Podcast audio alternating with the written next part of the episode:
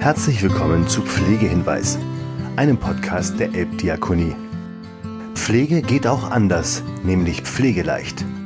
Einmal nicht auf den Pflegehinweis geachtet, schon steht man nackt da. Alles eingelaufen, verfärbt, verfilzt. Damit das nicht passiert, wenn man sich über die Pflege seiner Mitmenschen informiert, gehen wir auf Tuchfüllung mit Menschen, die sich mit dem Stoff auskennen. Experten, Betroffene, Alltagshelden, Angehörige. Mal schön bunt, mal wollig warm, mal richtig abgekocht, aber eben nicht in einem Waschgang, sondern alles fein säuberlich getrennt und erklärt, wie es sich gehört für einen guten Pflegehinweis.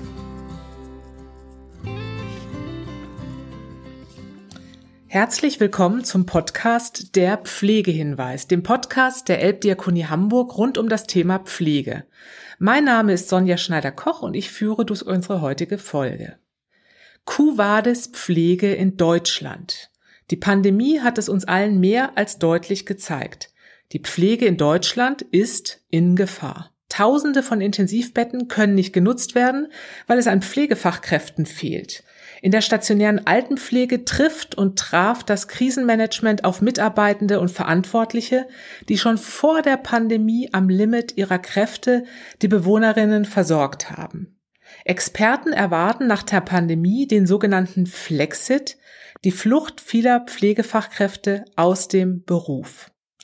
Was ist eigentlich los in Deutschland mit der Pflege? Warum schaffen wir es als viertgrößte Industrienation der Welt nicht, einen professionellen Rahmen für Pflege zu schaffen? Wie ist das Selbstverständnis von Pflegefachkräften und wie schaffen wir es, die Pflege als eine Profession mit eigener Selbstverwaltung endlich zu verorten? Was ist also zu tun? Ich freue mich sehr, dass uns für diese Fragestellungen Christine Vogler zur Verfügung steht. Christine Vogler ist Krankenschwester, Diplompflegepädagogin, Leiterin des Berliner Bildungscampus für Gesundheitsberufe und Vizepräsidentin des Deutschen Pflegerates. Herzlich willkommen, Frau Vogler. Ja, schönen guten Tag. Ich freue mich, dass ich bei Ihnen sein darf. Vielen Dank und dazu geschaltet Corona sicher aus Berlin, wie sich's gehört. genau, genau. Obwohl ich ja eigentlich viel lieber in Hamburg sein würde, ja, weil ich liebe wirklich diese Stadt. Ach, das, das wiederholen wir mal, Frau Vogler. Das ist ja nicht ausgeschlossen. Ne? das machen wir. Frau Vogler, ich habe 1987 meine Ausbildung als Krankenschwester begonnen und damals gab es auf die 60 Ausbildungsstellen im Uniklinikum Freiburg rund 2500 Bewerbungen. Ich habe damals echt gedacht, mhm. ich habe echt das goldene Los, ja. Meine Eltern haben sich wie verrückt gefreut und ich fühlte mich wirklich privilegiert, einen Ausbildungsplatz im Bereich der Pflege zu haben. Ich frage mich heute, 30 Jahre später, mit Blick auf dieses Berufsbild und das, was in Deutschland so passiert, was ist hier eigentlich los bei uns mit der Pflege und wann haben denn eigentlich auch aus Ihrer Sicht äh, die Fehlentwicklungen beziehungsweise die politischen Versäumnisse in Deutschland angefangen? Also ich meine, wann sind wir irgendwie falsch abgebogen oder eben nicht abgebogen? Hm. Das ist eine interessante Frage. Wir sind uns da ziemlich nahe. Tatsächlich habe ich 89 meine Ausbildung ja. begonnen. Und seitdem hat sich ja wirklich im Versorgungsbereich von Menschen, die pflegebedürftig sind, unglaublich viel geändert, und zwar gesetzlich geändert. Wir haben Mitte der 90er Jahre die Pflegeversicherung, das Sozialgesetzbuch 11 ja eingeführt in Deutschland. Und damit einher ging dann tatsächlich auch letztendlich eine strukturelle, eine gesetzliche Teilung des Pflegeberufes. Nämlich mit einmal spaltete sich die Ausbildung der Pflege in eine Ausbildung, die eher vorrangig klinisch stattgefunden hat und eine Ausbildung im Bereich, ne, wir kennen es heute unter dem Begriff der Altenpflege, mhm. im, die im Sozialgesetzbuch 11 stattgefunden hat. Und mit einmal entwickelten sich zwei Berufe, die eigentlich dieselben oder die sehr ähnlichen Inhalten hatten, die in der Klinik ich sage jetzt dazu immer so ein bisschen die Blaulichtpflege, ja, die Akutpflege ja, ja. und im, im ambulanten Bereich oder im Langzeitversorgungsbereich da wo der Betreuungsaspekt oder der die pflegerische Versorgung ähm, im, mit einem größeren Beziehungsaspekt einhergeht, wenn man das so bezeichnen kann. Mhm. Und ähm, und das bedeutete, dass im Grunde wirklich seit seit 20 Jahren und dann auch mit einer eigenen Gesetzgebung, nämlich das Altenpflegegesetz und das Krankenpflegegesetz, wirklich die Pflegeberufe ganz klar voneinander getrennt wurden und damit gab es auch eine Schwächung des Berufsstandes und auch eine Schwächung des Ansehens. Und das andere, was wir auch nicht vergessen dürfen, Ende der 80er Jahre war die demografische Kurve noch lange nicht bei uns angekommen. Ja. Da waren ja unglaublich äh, wenig Ausbildungsplätze generell, so dass alle Ausbildungsberufe eigentlich einen hohen Zulauf verzeichnet haben. Und heute hat sich alles umgedreht und unglaublich äh, viele Ausbild Ausbilder oder Ausbildungsinstitutionen brauchen ähm, Auszubildende und versuchen verzweifelt da auch für zu werben. Und dann fällt natürlich die Pflege hinten runter, mm. weil sie nicht immer attraktiv ist. Mm, mm. Mit Blick auf die Krankenhäuser und auch auf die stationäre Altenpflege ähm, kann man ja auch feststellen, dass doch irgendwann auch vor Jahrzehnten dann natürlich auch mal der freie Markt geöffnet wurde. Also mhm. ist das auch ein Aspekt, auch kritisch zu bewerten, zu sagen, viele Einrichtungen, viele Krankenhäuser, also gerade das kommunale Krankenhaus, ähm, die sind im Grunde auch aus der kommunalen öffentlichen Hand herausgegeben worden, vergeben worden an den freien Markt, so frei nach dem Kriterium, der freie Markt wird es schon richten. Ist das irgendwie mhm. richtig gewesen für so sehr sensible Bereiche wie, wie Gesundheitsversorgung und pflegerische Versorgung? Mhm. Das ist ja so eine grundsätzliche Haltung, glaube ich, die man einnehmen muss.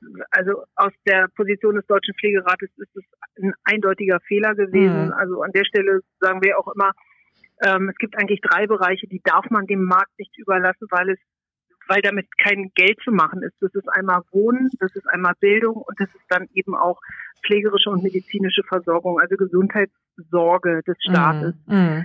Ähm, hier muss eigentlich da, das muss, das muss in staatlicher Hand bleiben und tatsächlich auch in staatlicher Steuerung ich meine, wenn wir uns das angucken, was passiert ist durch die Privatisierung, ähm, gerade auch im, im, Markt der Pflegeheime, ja. sind Dumpinglöhne, sind ähm, wirklich auch, ich sage jetzt mal, Unterlaufen von Qualitätskriterien ähm, und ähm, ein unguter ja ein unguter Konkurrenzkampf, wer unterbietet wen.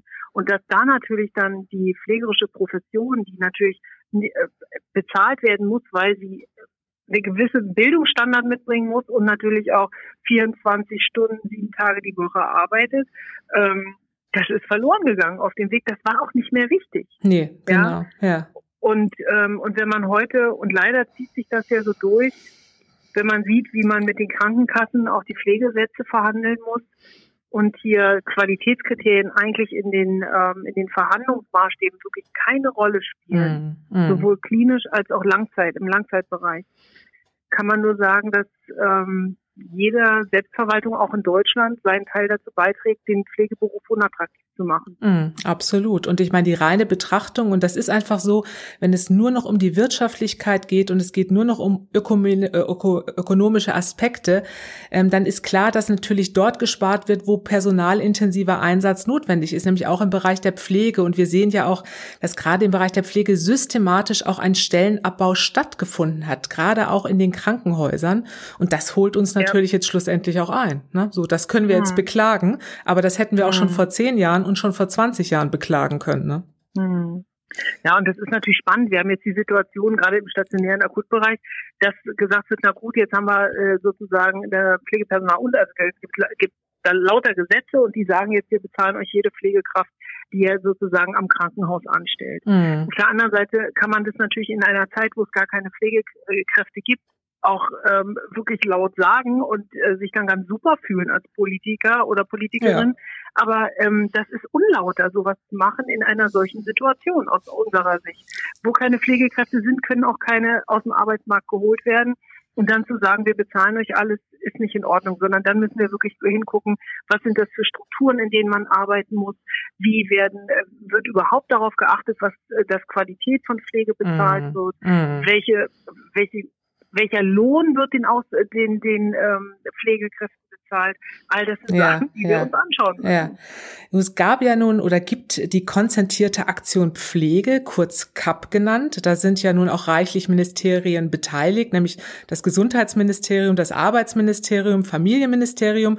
All diese Kollegen auf ministerialer Ebene sind ja angetreten, um die Situation in der Pflege zu verbessern. Und ähm, ich finde auch, es klingt dann fast so ein bisschen hilflos, wenn 13.000 neue Stellen für die stationäre Pflege in den Ring mhm. geworfen werden und wir bis zum heutigen Tage, also zwei Jahre, glaube ich, nachdem das im Grunde ausgerufen wurde, ähm, sind ja noch nicht mal ansatzweise diese 13.000 Stellen besetzt. Und genauso wie Sie sagen, wo sollen denn die Leute auf einmal herkommen? So, ne? Das ist natürlich mhm. auch so ein bisschen naja, politische Nebelkerze, kann man schon mal sagen. Ne? Viel Aktionismus, aber im Grunde wird ja substanziell gar nicht gearbeitet. Ja.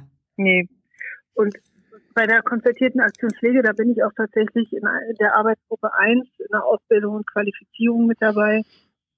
Mhm. Und ich sehe sehr wohl die Bemühungen auf der politischen und auch auf der fachpolitischen Ebene und das Bewusstsein darum, dass was geschehen muss. Aber wie Sie schon sagen, es ist eine gewisse Art von Hilflosigkeit. Ne? Da werden die Verbände geholt, die wir eben auch, der Deutsche Pflegerat ist da mit dabei. Mhm. Aber der Deutsche Pflegerat ist ein Ehrenamtsverband. Wir haben überhaupt keine ähm, finanziellen Strukturen zum Beispiel im Hintergrund. Was sollen wir im System ausrichten, im System Gesundheit? Mm, ja. Mm. Und ähm, von daher da kommen und es letztendlich in der konzertierten Aktion, wir kommen alle zusammen und beschwören sozusagen eine Formel, dass wir es besser machen wollen, aber es hat ja keine Nachhaltigkeit. Ja, richtig. Ja, was ist, wir wählen im September, was wird passieren? Ja. Die Kraft wird verschwinden, so wie es in den 60er Jahren schon war. Das ist momentan unsere Situation dazu. Es sind ein paar Sachen aufgelegt worden, aber Mm. Wir erleben das ja auch, ne, was so angestoßen wurde mit dem einheitlichen Tarifvertrag ähm, mm. Für, für, den Langzeitbereich.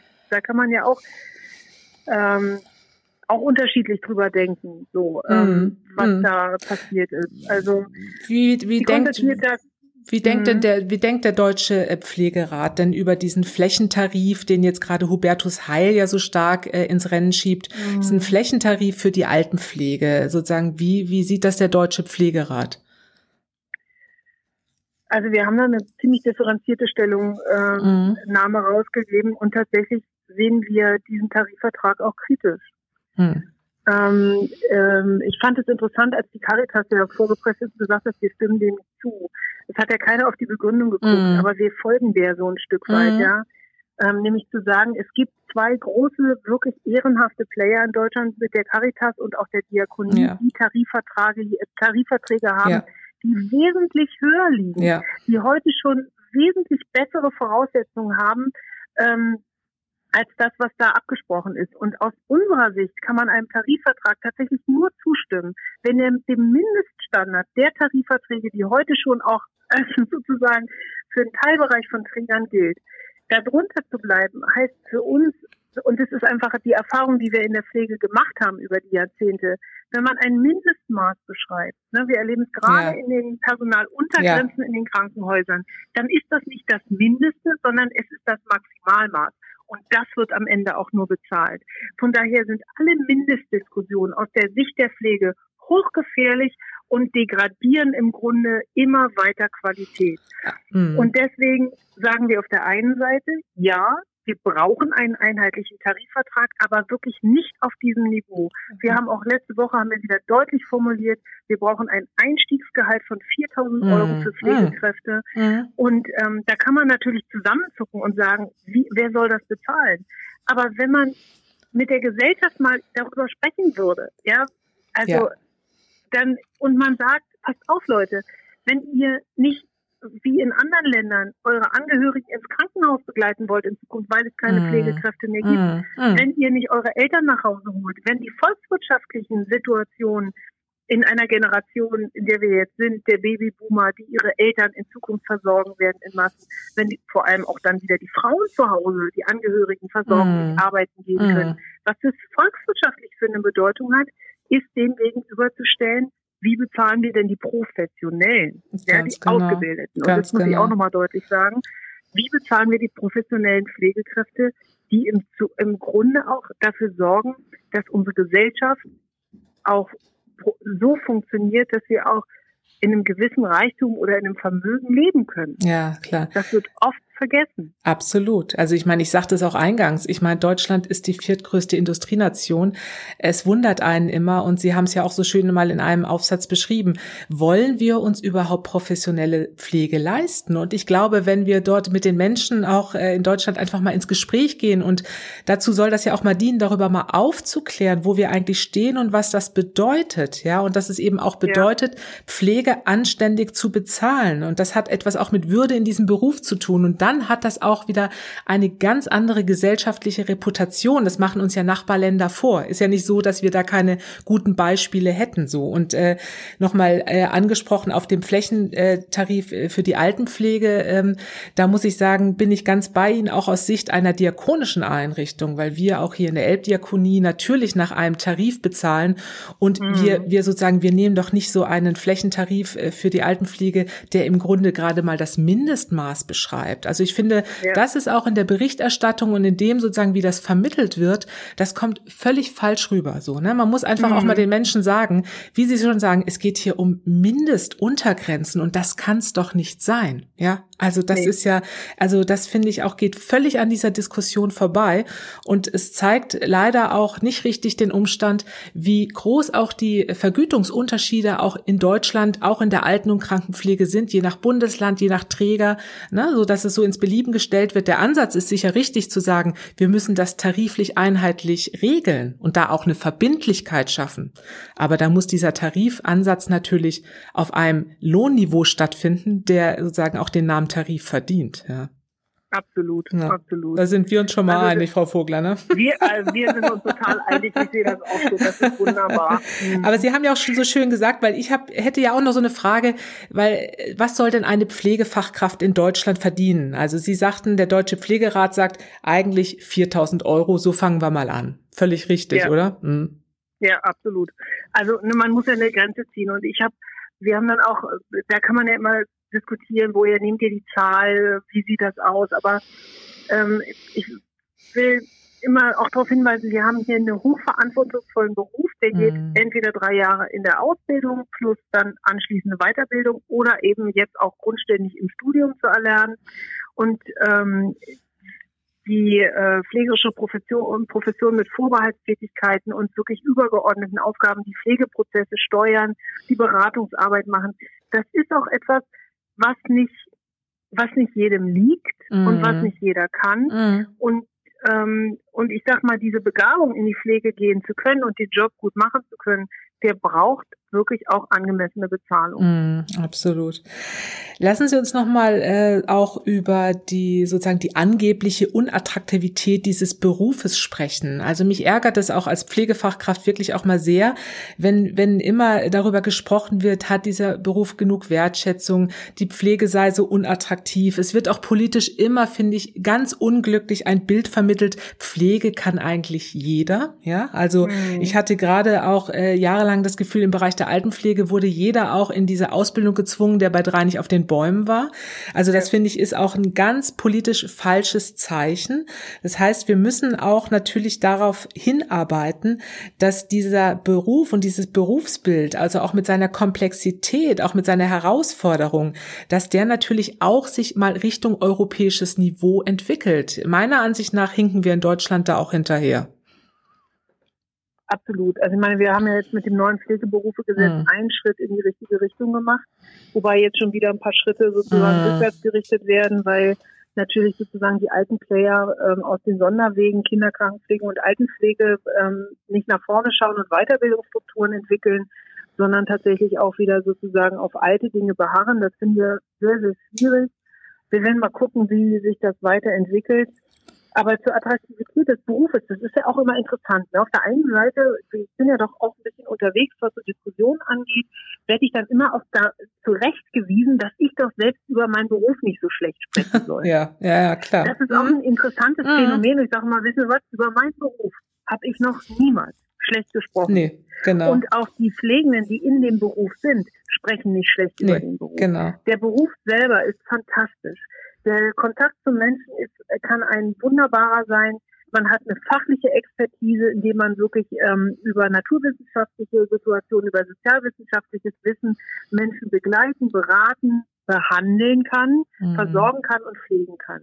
Und die ähm, und die Menschen, die in die Pflege bewusst reingehen, die wollen auch genau das und die schätzen diesen Beruf. Das, was wir mhm. nicht schätzen, ist, sind die Strukturen, in denen mhm. wir uns bewegen müssen und die Situation, dass wir im Grunde, dass der Pflege in Deutschland und das unterscheidet uns wirklich an vielen Stellen zu anderen Ländern, auch, auch tatsächlich weltweit, mm. dass die Pflege in Deutschland keine Berufs- und Handlungsautonomie hat. Mm. Das bedeutet, ich kann als Pflegekraft zum Beispiel kein Wundmaterial selbstständig verschreiben. Ich kann, wenn ich zu Hause jemanden versorge, keine, keine Hilfs- und Heilmittel, wie zum Beispiel Toilettenstuhl verschreiben. Ich kann, auch wenn ich äh, die Patienten gut kenne, und äh, langjährig zum Beispiel eingestellte chronische Schmerzpatienten, ähm, denen kann ich keine Schmerzmittel geben, ohne immer wieder auch einen Rückgriff auf Ärzte, auf die Ärzte machen zu müssen.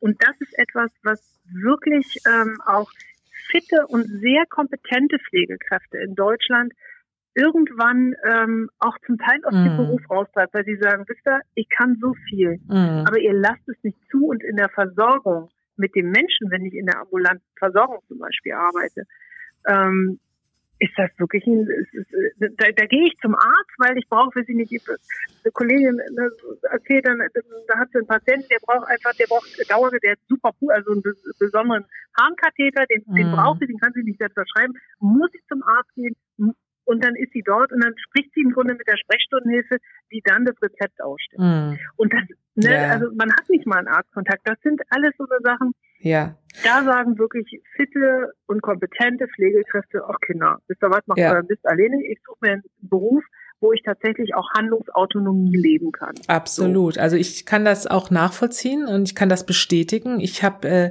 jahrelang in der Schweiz gearbeitet, habe dort ein ganz anderes berufliches Selbstverständnis erlebt, auch mhm. sozusagen in Form unserer Tätigkeiten, dann auch in Form der Vergütung und damit auch der gesellschaftlichen Anerkennung. Und bin ja. dann zurückgekommen nach Deutschland und habe äh, mich wirklich schwer gewundert und habe dann erstmal angefangen zu studieren, weil ich gedacht habe, das ist auch nicht mehr meins. So, ne? Und ich finde, mhm.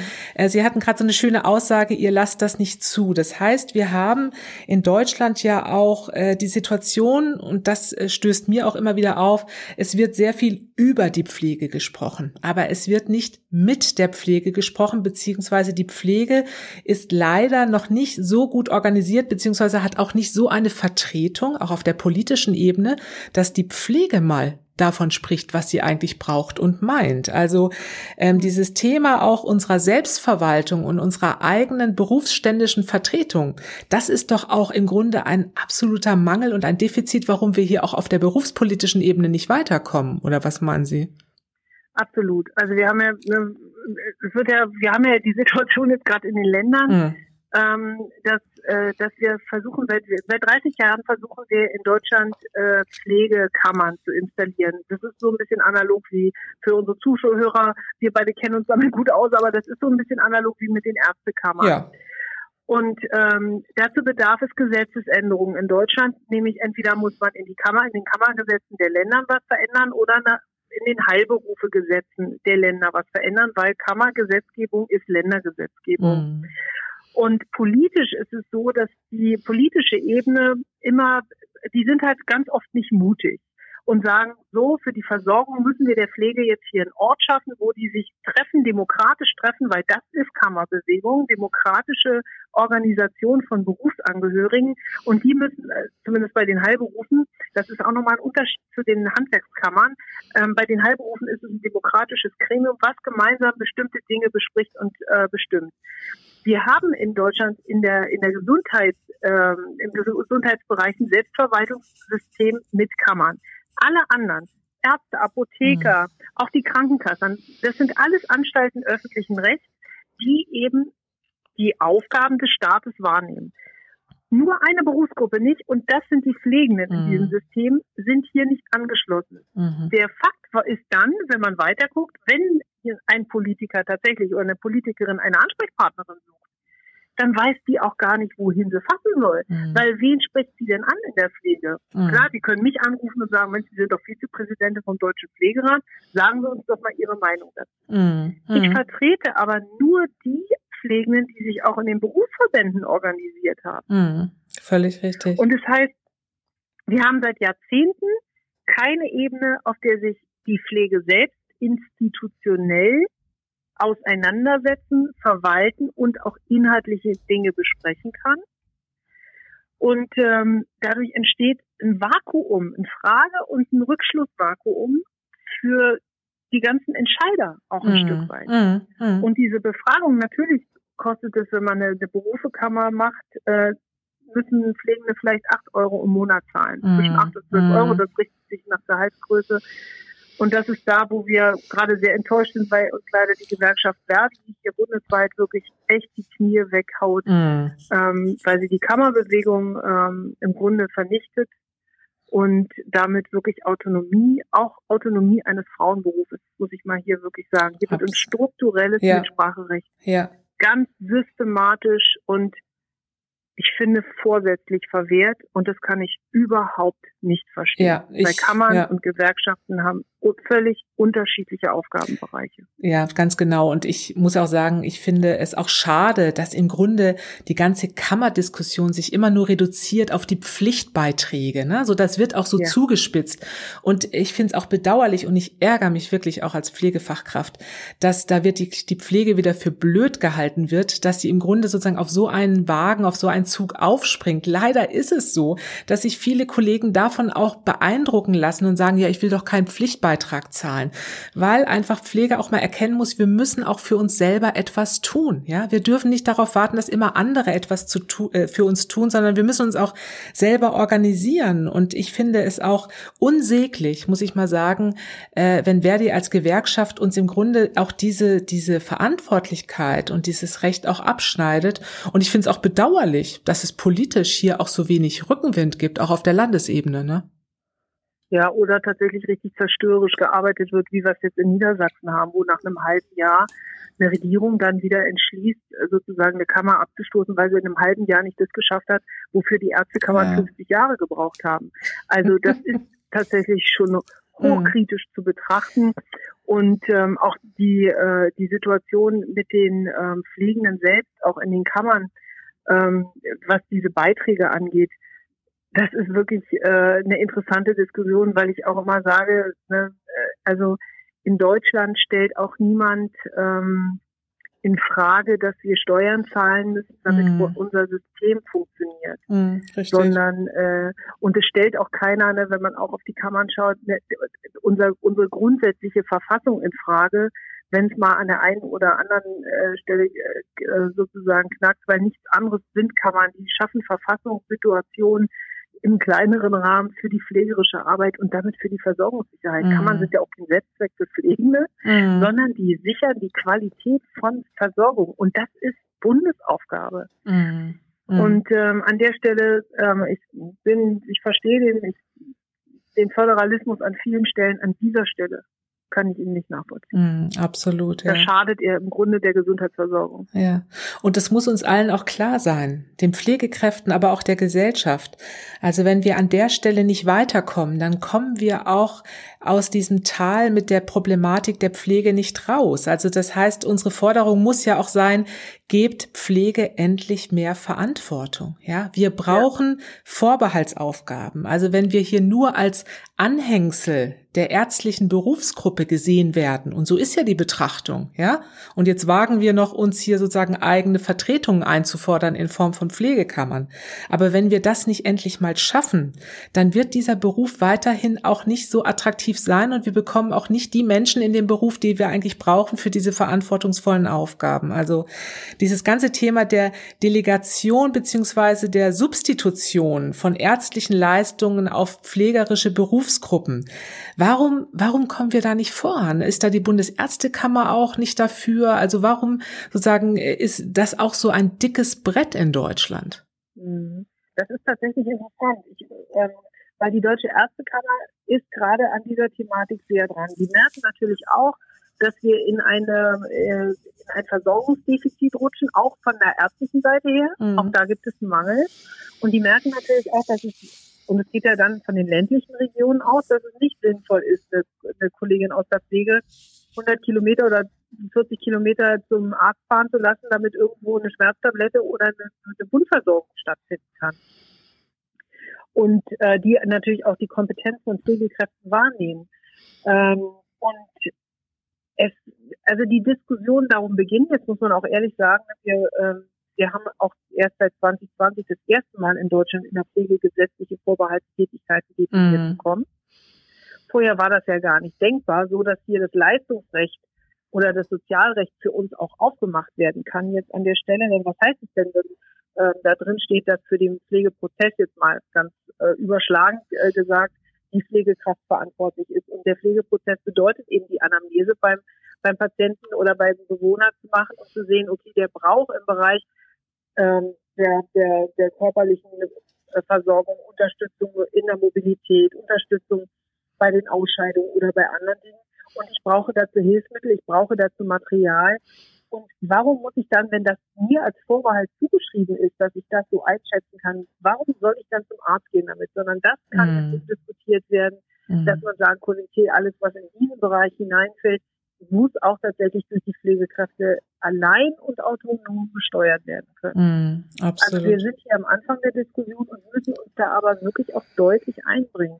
Und da sind wir dann wieder an dem Punkt, wo sind die Kammern, wo man das auch wirklich mit der gesamten Berufsgruppe demokratisch in einem gewählten Gremium der Pflegekammerversammlung tatsächlich auch machen kann. Wir haben sie in Deutschland nur Schleswig-Holstein und da wird auch gerade mal wieder befragt und auch in Rheinland-Pfalz mhm. und ansonsten ähm, nirgendwo. Mhm.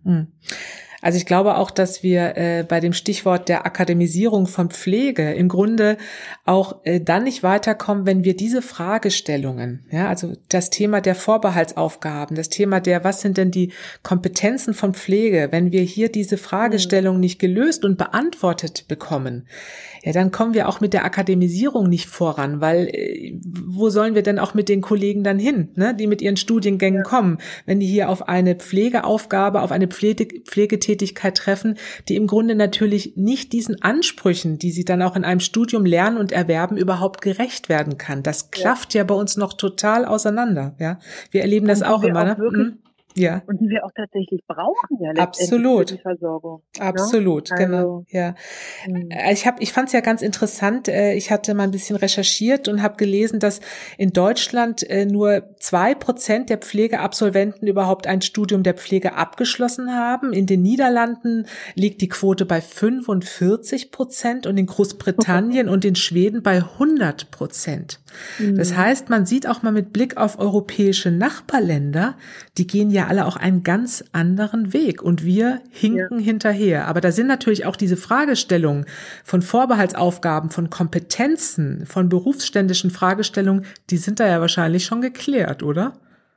Ja, sind sie. Also ähm, das Interessante ist, was mir dazu gerade auch nochmal einfällt, ist, ich oft in den Diskussionen erlebe ich dann auch, dass dann gesagt wird, naja, und in der Pflege ähm, in England und in den Niederlanden gibt es auch einen Pflegenotstand. Das ist dann auch interessant, so nach dem Motto, naja, ja. weil die studiert haben oder weil da die Bedingungen besser sind, haben die auch zu wenig Pflegekräfte. Aber das ist auch eine falsche Argumentation, weil die haben keine, ähm, die haben den Pflegemangel nicht deswegen, weil da keiner rein will, sondern sie haben ihn deswegen, weil die demografische Kurve genauso ist wie bei uns. Mm. Und wenn wir um Attraktivität äh, uns bemühen für den Pflegeberuf und im Kanon der anderen äh, Ausbildungsbereiche auch gut punkten wollen, dann muss, müssen wir auch wirklich etwas anbieten, was Leistung abfordert, weil Auszubildende gehen nicht in Berufe, die keine Zukunft haben, die einen schlechten Ruf haben oder die zum Beispiel auch sagen, naja, ne, politisch, was Sie vorhin gesagt hatten, mit den äh, Pflege kann jeder. Wenn das kolportiert wird, mm. in der, in der, in der Jugend sozusagen, das, sozusagen, das machen die, die übrig bleiben, mm. dann ist das keine Attraktivität, sondern dann gehst du da nicht automatisch hin, außer du hast einen hohen Idealist.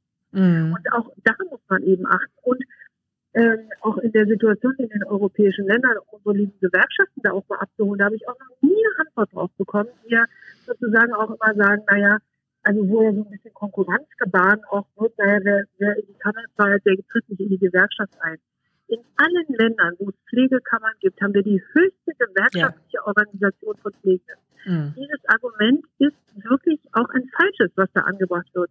Also Pflegekräfte, die gelernt haben, sich in Kammersituationen, in Kammerverbünden zu, zu ähm, organisieren, tun das Gleiche auch in gewerkschaftlichen äh, ja. äh, Bereichen, weil sie wissen, dass das zwei unterschiedliche Bereiche sind und sie kämpfen auch für ihren Beruf. Mhm. Und ähm, ich, ähm, ich, ich würde gerne die Frage beantworten, warum das bei uns so schwer ist, aber das ist wirklich auch ein, ich glaube, ein Grund wirklich dieser Berufsautonomie, die uns verwehrt wird, mhm.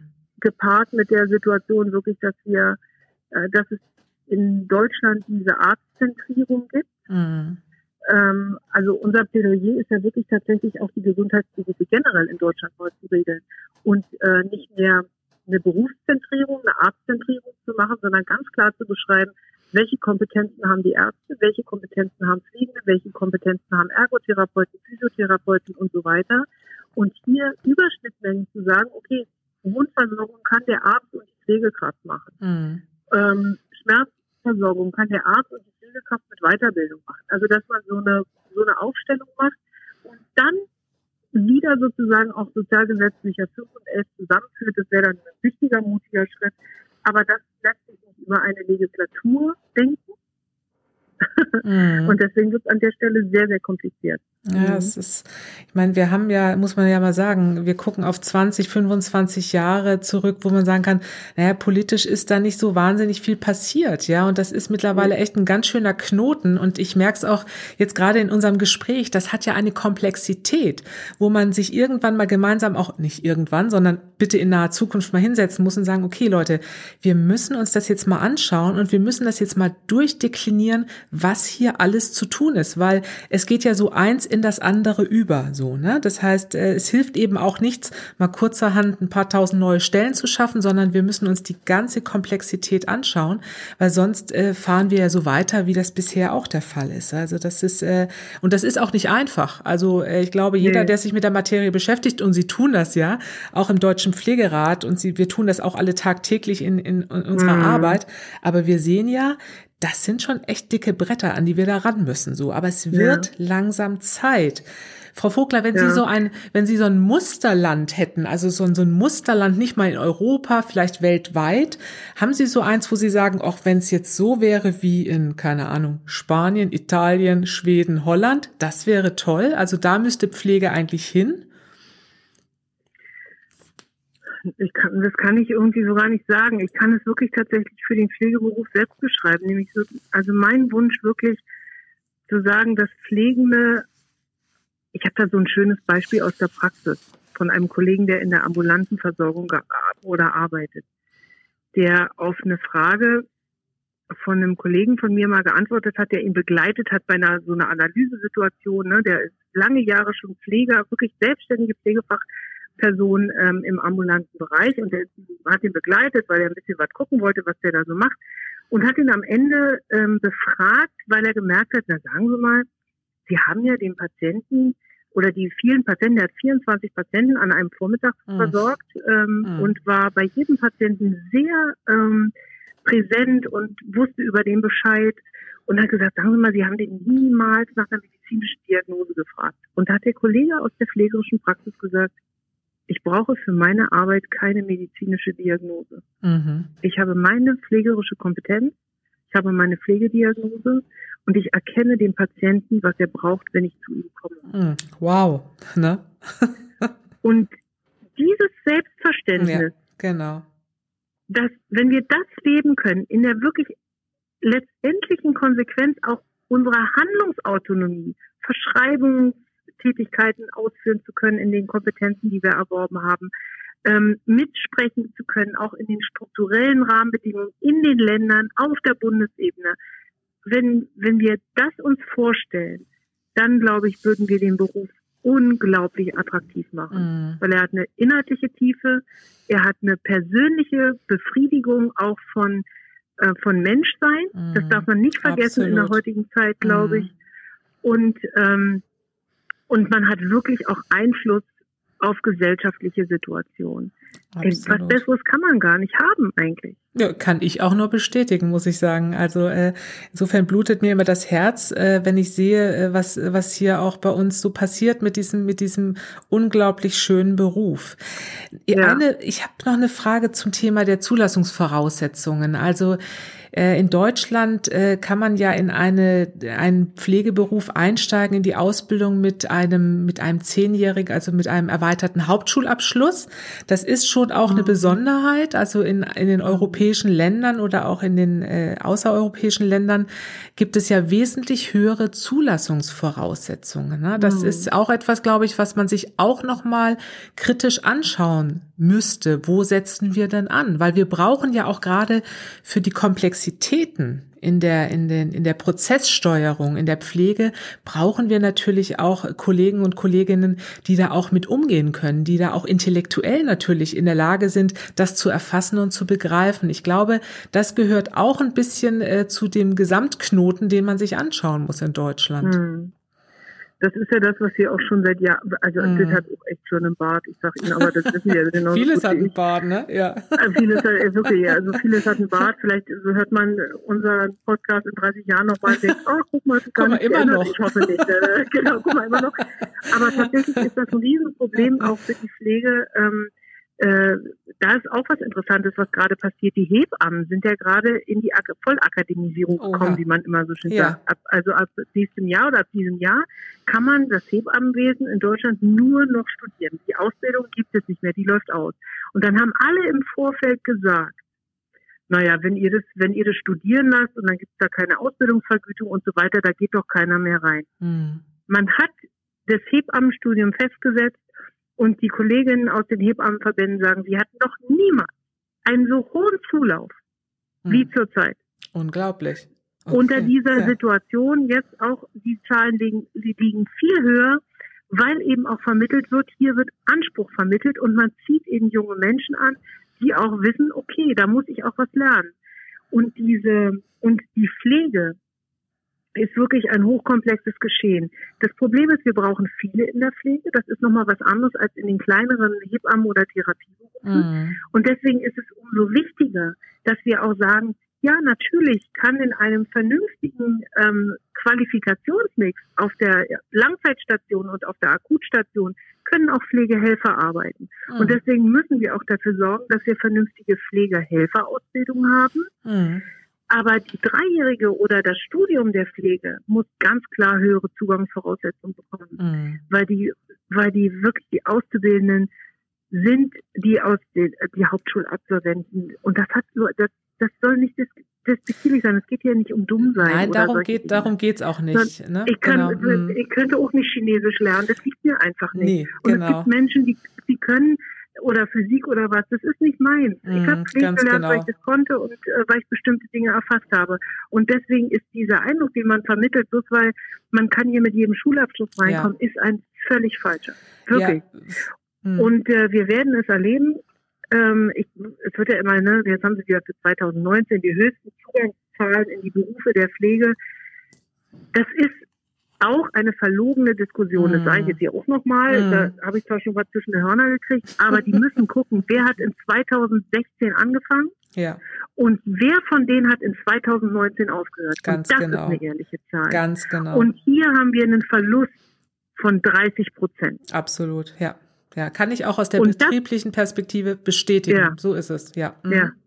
Mhm. Und alles andere ist verlogen. Zu gucken, wer wo angefangen hat, ja. ist nett aber nutzt uns nichts. Mm, mm. Und ich bin auch davon überzeugt, wenn wir diesen Weg konsequent gehen. Wir gehen die Akademisierung und wir gehen den großen Weg der Assistenzberufe in der Pflege, die wir brauchen, mit einer einjährigen, mit einer zweijährigen Qualifikation. Das System muss auch durchlässig bleiben. Das, glaube ich, ist auch nach wie vor wichtig. Also wir Absolut. brauchen die Aufstiegschancen. Ja. Ja. Aber dann haben wir auch eine gute Antwort auf den Pflegefachkraftmangel. Ja, so das ist, äh, ich glaube nämlich, wenn Pflegekräfte, Pflegefachkräfte gut eingesetzt werden, Aufgaben zugewiesen bekommen, die sie auch gemäß ihrer Qualifikation ausfüllen sollten, dann kommen wir auch weg von diesem Pflegefachkraftmangel so. Also das ja. ist auch meine äh, persönliche Überzeugung. Und insofern macht es noch mehr Sinn, auch diesen Weg jetzt endlich mal zu gehen. Ja? Ja, und dann schaffen wir es auch tatsächlich, wenn wir hier vernünftige Helferausbildung auch installieren. Wir brauchen unbedingt mehr Menschen, die in der Pflege arbeiten. Absolut, ja, absolut. Das ist eins der wichtigsten Dinge, damit wir den Druck aus dem System bekommen. Was mhm. die Kolleginnen und Kollegen heute vor Ort arbeiten, ist, mhm. das kann sich keiner mehr vorstellen, ja, wirklich. Ja, ja. Was da Normalität geworden ist, ist wirklich auch eine Zumutung. Ja, und äh, wie gesagt, ich glaube, das kann auch jeder bestätigen, der schon seit äh, 10, 15, 20 Jahren in diesem Beruf ist, wie der sich auch verändert hat, wie sich die Belastungen verändert haben, sich die Verdichtungen verändert haben. Also ich glaube, das können die Kolleginnen und Kollegen allesamt auch gut bestätigen, ne? was das bedeutet. Ja. ja. ja. Absolut. Ich fasse mal zusammen. Ich fasse mal so ein bisschen zusammen, auch aus den Positionen des Deutschen Pflegerates, die aber, glaube ich, allgemeiner Konsens sind. Was braucht es aus Sicht für Deutschland, um diese Pflege nach vorne zu bringen? Wir brauchen einmal gesetzlich angemessene und festgelegte Bezahlung. Ich glaube, da können wir den Haken dran machen, ne? Absolut. Okay, wir brauchen Personalbemessungsinstrumente und genau wie Sie sagen, nicht Untergrenzen, sondern wir brauchen eine Festlegung für den Krankenhausbereich und für die stationäre Altenpflege. Wie viel Personal muss auch auf der Station sein und wie viel Personal muss auch zwingend dann refinanziert werden? Und die müssen aber dann auch vorgehalten werden. So, ich genau. glaube. Und es muss sich und es muss sich messen an der Qualität, Absolut. die erreicht ja, wird. Ja, genau. Also nicht der, der Maßstab muss die Qualität pflegerischer Versorgung sein. Mhm. Wir brauchen endlich Vorbehaltsaufgaben für die Pflege in Deutschland. Ja. Haken dran. Wir brauchen ja. auch eine Orientierung an den europäischen beziehungsweise auch weltweiten Bildungsstandards. Ja. Wir brauchen endlich attraktive Arbeitsbedingungen und da muss man sagen, auch an die eigene Nase gefasst sind natürlich dann auch die Arbeitgeber, die Träger auch verantwortlich und mit zuständig. Ja? Mhm. Und wir brauchen umso mehr und umso zwingender ein Selbstverwaltungssystem. Stichwort Pflegekammern. Ja. Also ich glaube, zusammengefasst und auf den Punkt gebracht, das sind so die Punkte, die es anzu, äh, also sagen, zu bearbeiten gilt. Wir haben es ja erkannt, Frau Vogler. Jetzt muss es nur noch in der genau. Politik verstanden werden. An uns liegt's nicht. An uns genau. liegt's nicht. Eine Schlussfrage genau. habe ich aber noch äh, an Sie. Geben Sie uns ein bisschen sozusagen positive Perspektive. Wo stehen wir denn in der Pflege in Deutschland in 15, in 20 Jahren? Was meinen Sie? Also ich bin ja ich bin ja eine olle Optimistin, das muss ich ja mal wirklich äh, deutlich so sagen ich glaube, ich hoffe, ich glaube und ich hoffe sehr, dass die, ähm, die Pandemie so furchtbar und so langwierig mhm. wie es auch ist, uns allen wirklich deutlich zeigt, dass pflegerische und auch Gesundheitsversorgung in Deutschland mehr ist als das, was man immer gedacht hat und dass es nicht umsonst zu haben ist. Und ähm, dass ich hoffentlich in den Diskussionen, die wir in Zukunft führen werden über die Ausstattung und über die, die Situation von Pflegeberufen oder überhaupt vom, vom Gesundheitswesen, dass uns das hilft, das Gesundheitswesen neu aufzustellen. Und äh, ich hoffe sehr, dass wir in der nächsten Legislatur mutige Politikerinnen und Politiker kriegen, die wirklich keine Symptome kurieren, sondern die Grundwurzeln anfassen. Die Sozialgesetzbücher und auch nochmal darüber nachdenken, ne, das haben wir gar nicht angesprochen, als hier nochmal kurz mhm. vielleicht fallen zu lassen, dass äh, die Finanzierung auch gerade im, im, Pflegeversicherungsbereich nicht über die Bewohner der Heime gehen darf, mm, ja. sondern dass wir über steuerfinanzierte Systeme nachdenken müssen, damit auch Gerechtigkeit in der Versorgung stattfindet, mm. auch in der Bezahlung. Und äh, von daher hoffe ich sehr, dass wir das schaffen, jetzt irgendwie hier ähm, tatsächlich die Kurve zu kriegen. Und in, in 20 Jahren, da bin ich dann in Rente, werde ich dann sehen, dass äh, wir ganz viele studierte Pflegekräfte haben, die mit souveränen Pflegehelfern äh, tolle Arbeit machen und selbstständig agieren können. Das wäre mein Wunsch. Den Wunsch. Wir arbeiten da weiter wir dran. Wir arbeiten da dran. Und liebe Frau Vogler, ich bedanke mich ganz herzlich bei Ihnen äh, für dieses Gespräch und ich teile Ihre zuversichtlich, äh, Zuversicht. Es kann nur besser werden. Ich bedanke mich äh, sozusagen für Ihr Engagement auch im Deutschen Pflegerat und wünsche Ihnen auch weiter für Ihre Zukunft, für Ihre berufliche Zukunft alles Gute. Herzliche Grüße nach Berlin, Frau Vogler. Ja, vielen Dank. Äh, Ihnen auch alles Gute und irgendwann mal wieder in Live. Auf, auf jeden, jeden Fall. Fall. So, liebe Zuhörer, ich bedanke mich bei Ihnen auch fürs Zuhören und alle Folgen zum Zuhören, zum Nachhören finden Sie auf unserer Internetseite podcast.elbdiakonie.de. Dort finden Sie auch Informationen zu den Themen unserer Folgen und auch sachdienliche Hinweise. Herzlichen Dank und auf Wiederhören.